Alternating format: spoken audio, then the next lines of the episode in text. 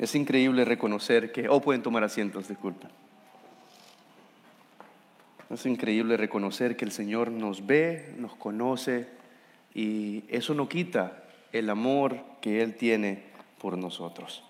Hay cosas que nosotros hacemos que tratamos de ocultar de nosotros mismos o de los demás, pero el Señor no lo podemos ocultar del Señor.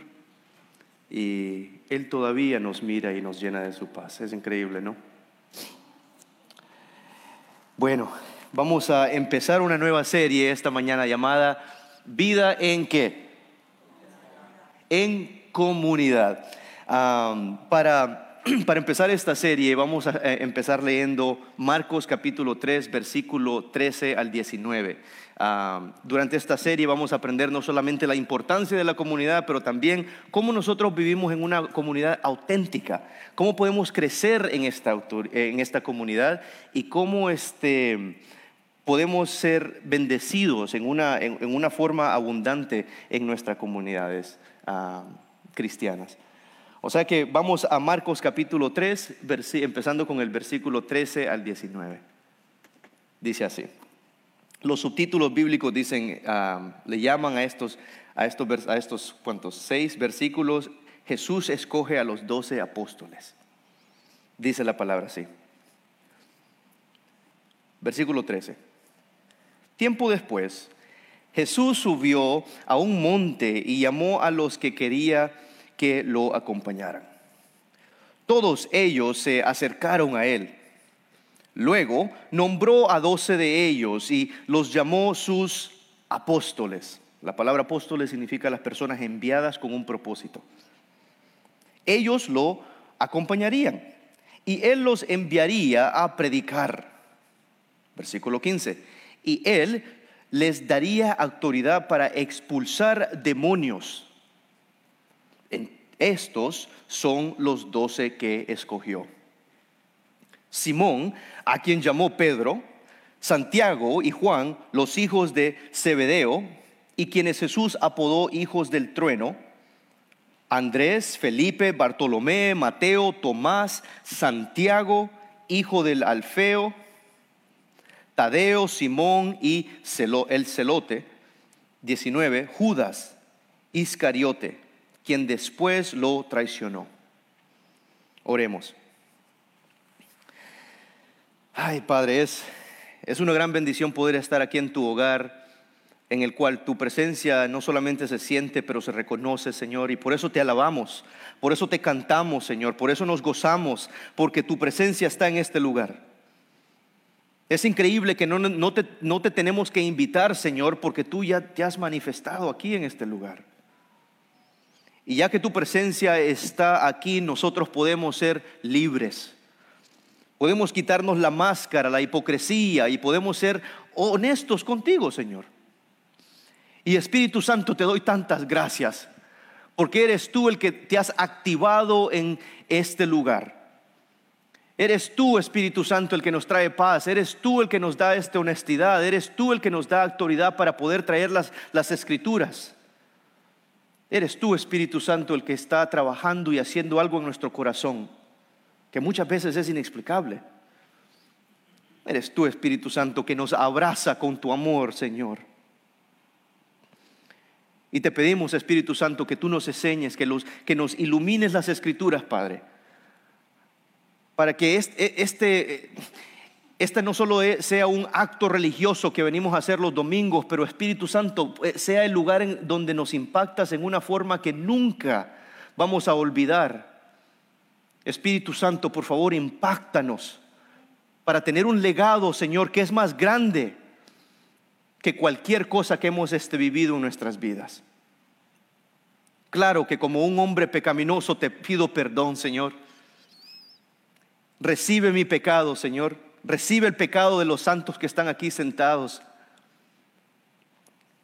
Y ya que tú has recibido nuestro pecado, ahorita en este momento, en este momento de silencio, de reflexión, recibimos tu justicia, tu amor, tu perdón. O sea que hay alguna, si hay alguna persona que yo siento en este momento que viene con alguna culpa, con alguna vergüenza, por favor Espíritu Santo, háblale a esa, persona y dile que Tú no estás avergonzado de ellos. Que tú no tienes este, cuentas que, que lidiar con ellos, Padre. Háblales y diles, aquí estoy por ti y para ti. Mi perdón es inmediato y es eterno, dice el Señor. Es por medio del Espíritu Santo y en el nombre de Jesús que oramos. Y su iglesia dijo, amén, amén. Fíjense que este verano, Cristín, Gianna y yo, mi familia, ah, fuimos a, Italia y tuvimos la oportunidad de visitar el Vaticano. Ah, ¿Quién ha ido al, Vaticano antes? Es increíble, ¿no? Este, qué, grande es y qué, qué, qué, bonito. Bueno, no, nos gustó. Pero una de las cosas que, vimos en el Vaticano es que estos 12 hombres, quien Cristo llamó, son, están, hay figuras de estos hombres en todos lados. Hay estatuas de, de, Mateo, de Simón, de Pedro, en todos lados en, este, en Roma. Y las imágenes de estos hombres han sido conmemoradas por la historia humana, ¿no? Y esto creo que gran parte por, la, por el poder cultural que ha tenido la Iglesia Católica en nuestro mundo. Muchos crecimos pensando que estos hombres, quien Cristo llamó, ah, fueron elegidos por Dios por, ¿por qué? ¿Por qué, por, qué piensan que Cristo los llamó? Ustedes saben que cada vez que predico yo también enseño, o sea que este, siempre necesito su ayuda este, en, esta, en, esta, en esta prédica. ¿Por qué creen que Cristo llamó a estos hombres? Yo pensaba, yo pensaba que era porque eran valientes. ¿Qué piensan ustedes? Cristo los llamó porque eran pecadores, ¿ok? Un ejemplo, tenían, eran personas de propósito. ¿Qué más? Dos más. Tenían características, personalidades. Ajá. One more, uno más.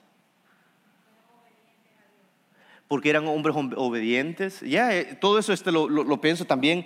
Yo pensaba que tenían fortaleza espiritual. ¿no? Este, estos doce hombres tenían como digamos un estatus cultural, cultural o espiritual.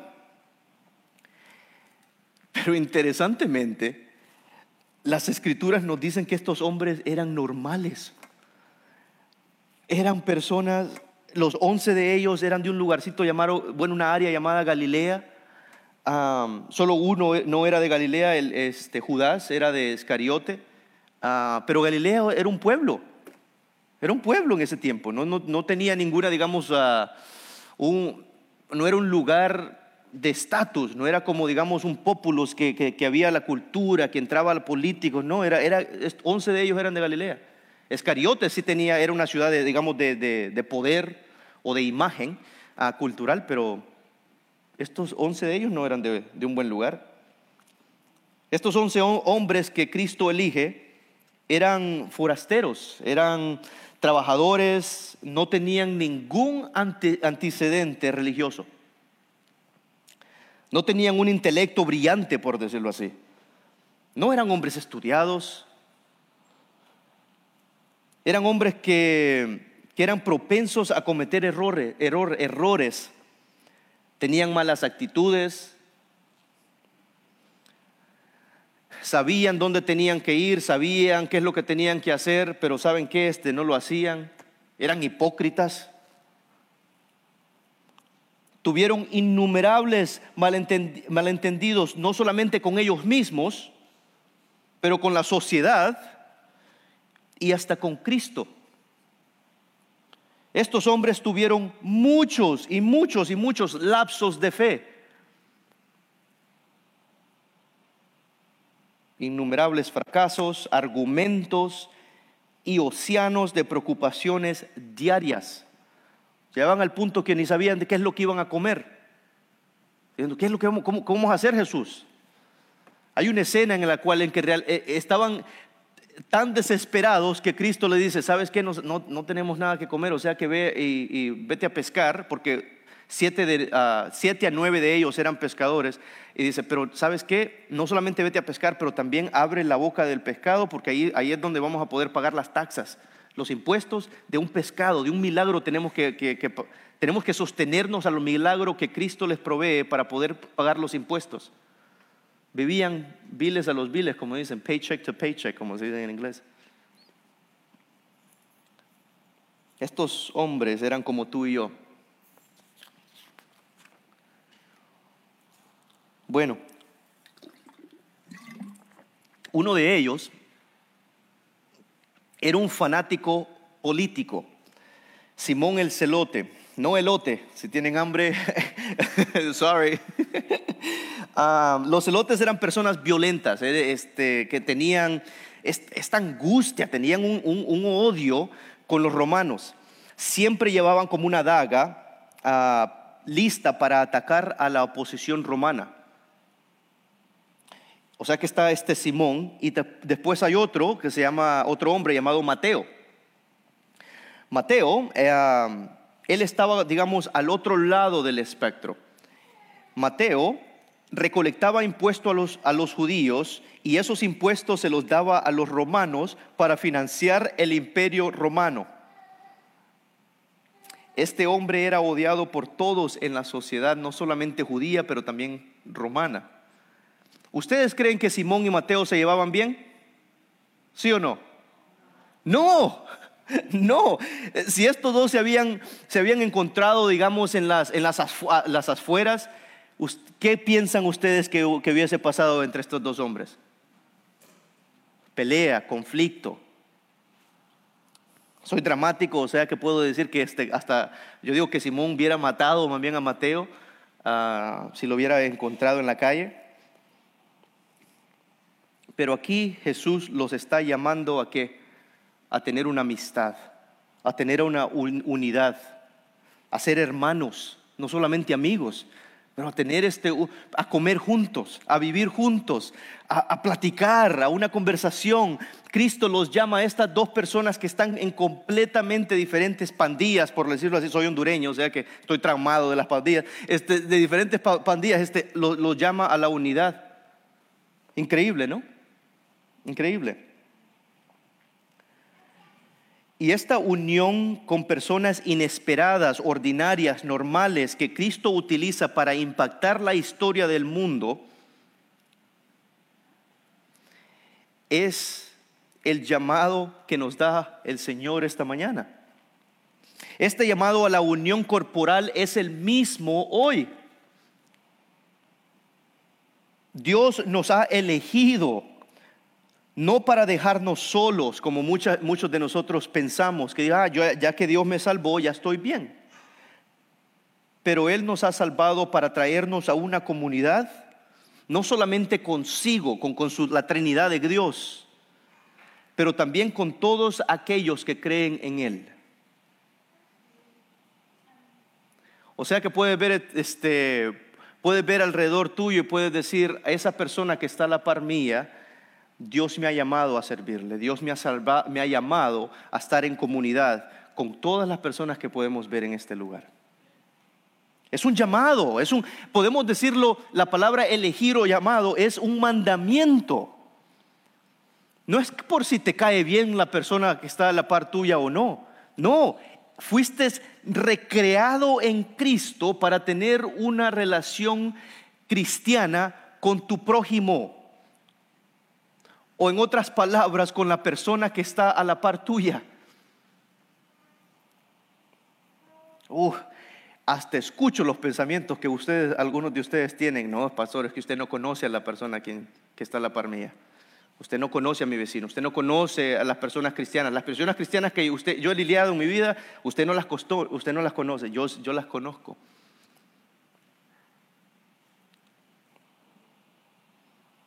Conozco pastores que han atacado a otros pastores,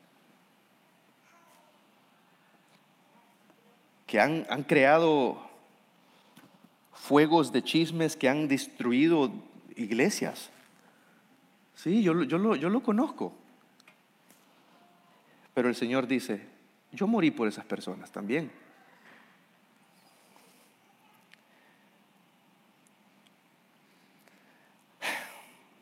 Hay un problema. Muchos de nosotros no estamos en comunidad por estas razones. Estamos demasiados ocupados, puede ser ah, para, congregarnos. Decimos, este, mejor me voy a ocupar. Ya que las personas me han herido tanto, mejor dice, ah, ¿sabes qué? Mejor me voy a ocupar en otras cosas. Puede ser esa una de las razones en las cuales este, no nos congregamos, no, no estamos en comunidad.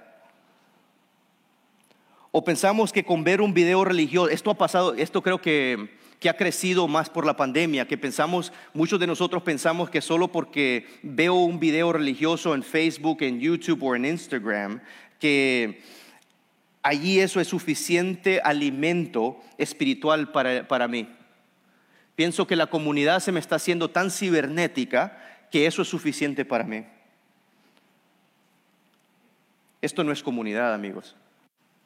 Bien vamos a leer estudios, eh, leemos estudios que eso bien lo que genera es más ansias comunales, significando que eso, si, si tú has, te has conectado y algunos de ustedes están conectados en línea, hello, hola, sigan este, conectándose, uh, que Dios los bendiga.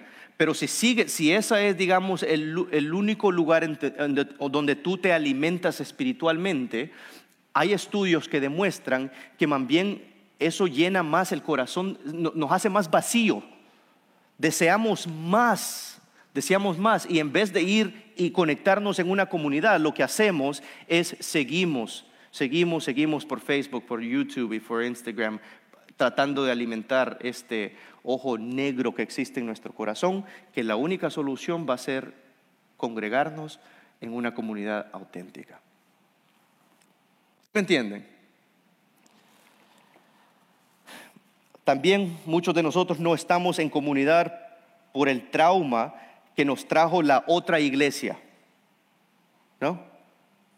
¿O solo a mí me ha pasado eso? No, yo no me voy a congregar aquí porque ya conozco a estos que van a la iglesia, ya los conozco. Son hipócritas, son chismosos, uh, sí, me van a juzgar. O sea que ¿para qué me voy a congregar? Yo no me voy a unir a esos grupos de vida que tienen o algo así. No, ¿para qué? En un mundo que está volviéndose cada vez más interconectado a través de la tecnología, es fácil hacer de menos la profunda importancia de las relaciones humanas genuinas. Es por eso que como sociedad y como iglesia encontramos estas estadísticas. Escuchen, escuchen esto.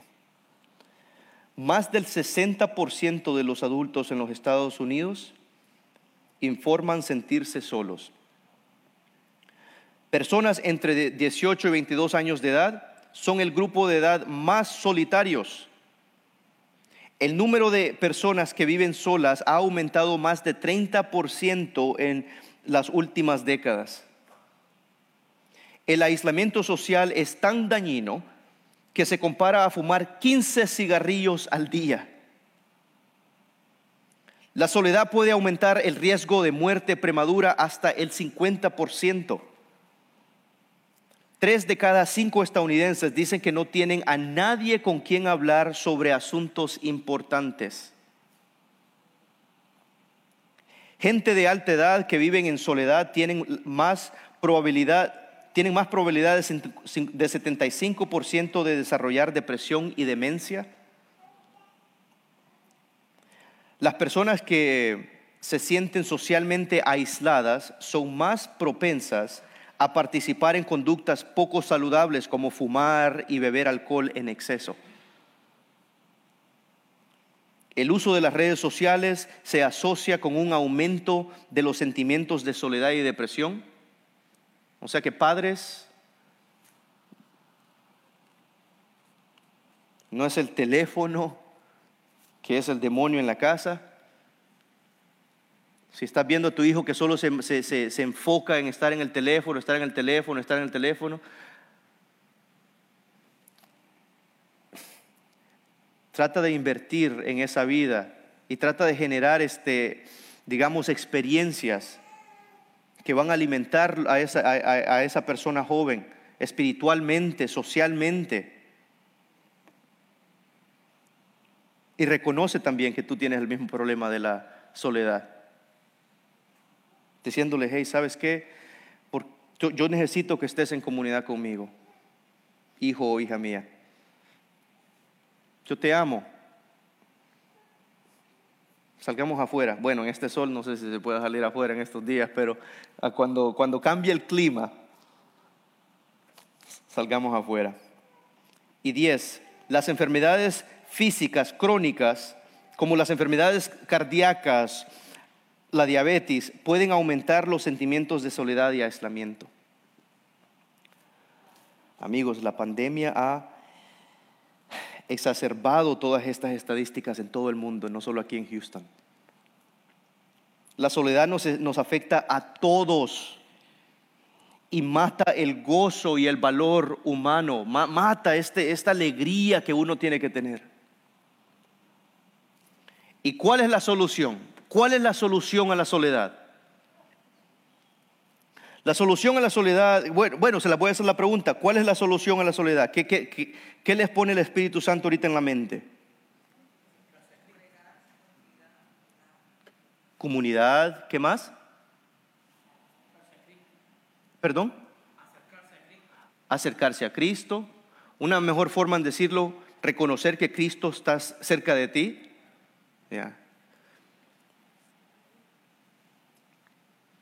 ¿Alguien más? ¿Perdón? La familia. Yes, una, una, ajá, una unión con, con Dios. Estuve eh, estudiando este, este, tema de la soledad. Muchas personas dicen que algunas de las respuestas era que el éxito, piensan el éxito familiar, el éxito personal, el éxito de negocios,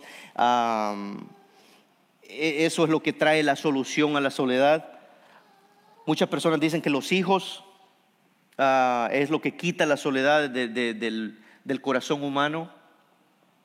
Muchos dicen la salud, ah, tener más amigos, tener más ah, experiencias o cosas. Pero en realidad no son cosas, todas estas cosas son temporarias.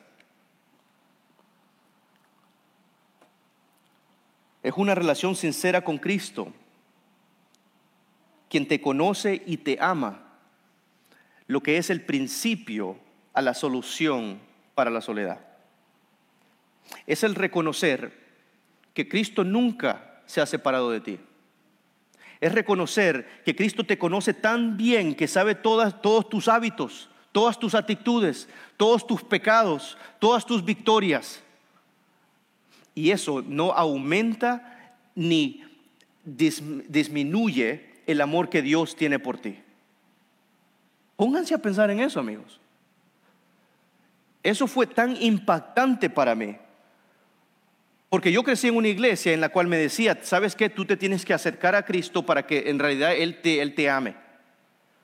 Tú te tienes que hacer estas cosas religiosas para que tú te sientas más acerca de Dios.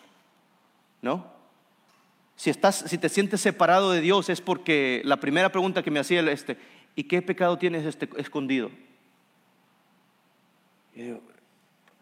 Pero si lees las escrituras, hasta ves cómo el Señor eligió a estas personas ordinarias. No las eligió porque estaban pecando más o estaban pecando menos. Las eligió, ¿sabes por qué? Dice Filipenses capítulo 1, porque le agradó al Señor al Señor, pues, si hay alguna persona que te dice, ¿por qué tú eres cristiano? Tú le puedes decir, porque le agradó al Señor salvarme. Porque le agradó al Señor llenarme del Espíritu Santo. Porque le agradó al Señor darme lo que me ha dado. ¿Por qué yo estoy parado aquí? Porque le agradó al Señor ponerme aquí, este, darle la palabra a ustedes.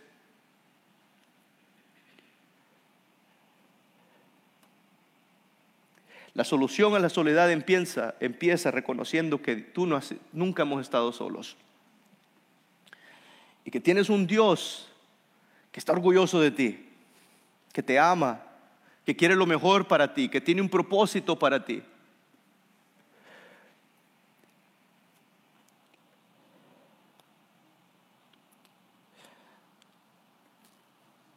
La evidencia, gracias Señor.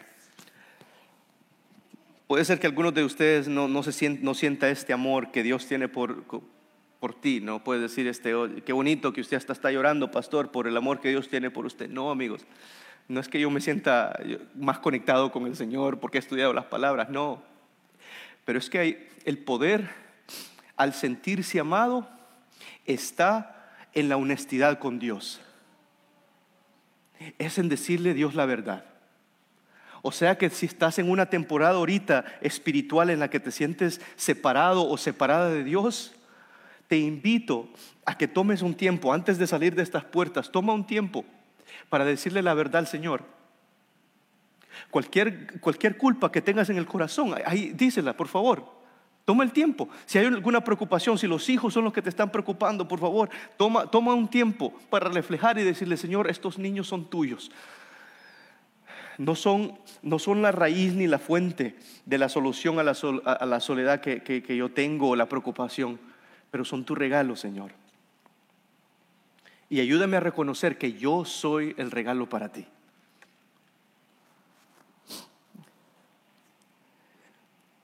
es una relación sincera con Cristo, quien te ama, que es la fundación a solucionar el problema, la pandemia de la soledad en nuestro mundo y en nuestro corazón. Y bueno, ¿y cuál es la evidencia de tu relación con Dios? Es una relación con los demás. Una comunidad sincera es indispensable para nuestro bienestar y es lo que demuestra a quien le perteneces. Porque Dios es un Dios en comunidad. ponte a pensar, si Dios en sí mismo es, una comunidad, Dios el Padre, Dios el Hijo y Dios el Espíritu Santo. Es la Trinidad. La palabra Trinidad es una palabra plural, significando que no es singular. O sea que Dios en sí mismo es una comunidad. O sea que el Dios que te creó, siendo un Dios comunal, también te hizo a, ti ser una persona que comunal. O sea que está, está, en nuestro DNA, está en nuestra infraestructura este, personal. Tú fuiste creado para estar en una comunión con el Señor y en una comunidad auténtica. Para eso fuimos creados. Ese, es el propósito de cada persona que está viviendo en esta tierra. Unión con Dios y unión con los demás.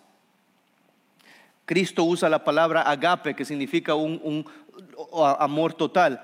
Ama a tu Dios con todo tu corazón, con todas tus fuerzas, con toda tu mente, con todo tu ser.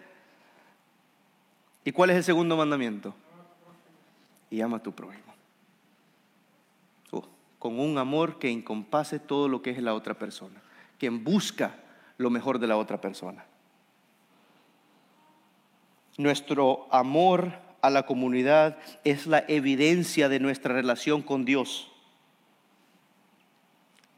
Cristo dejó esto claro cuando mientras estaba en el jardín preparándose para recibir los pecados de la humanidad, escuchen la petición de Cristo al Padre.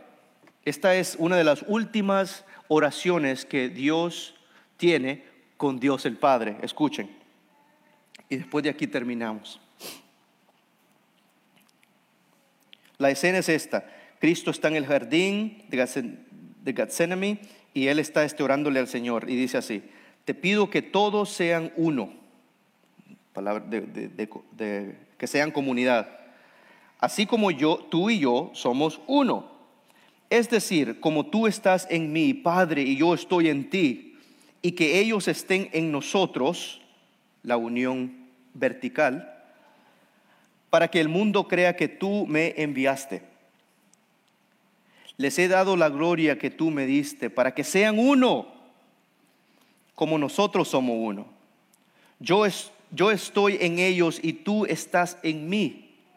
Escuchen, que gocen de una unidad tan perfecta que el mundo sepa que tú me enviaste y que los amo tanto, así como tú me amas a mí. El propósito cristiano es estar en una unión honesta con Cristo y demostrar esta unión de amor estando en comunidad. Oremos.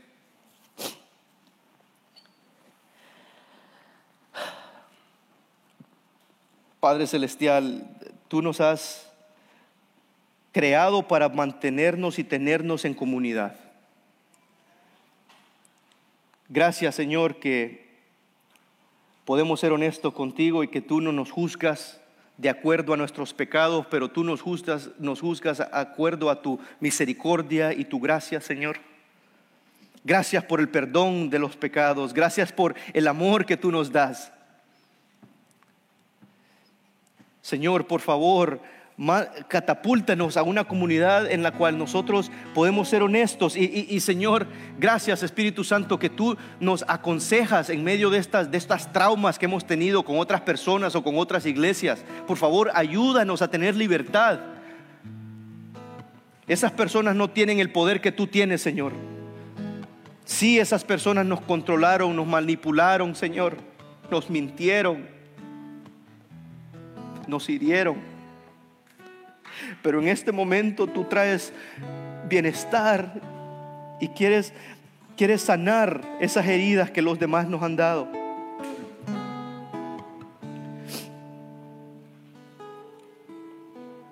Gracias que tú has declarado salud en nuestras vidas, Señor. Gracias que tú nos has, nos has hecho Santo, santo, santo, así como tú, Señor. Es increíble que tú, tú mismo lo dices, que la gloria no solamente la, has compartido con nosotros. Y recibimos ese bienestar en este momento, esa gloria la recibimos para dártela a ti, Señor, para regresártela a ti. Es por medio del Espíritu Santo y en el nombre de Jesús que oramos. Amén.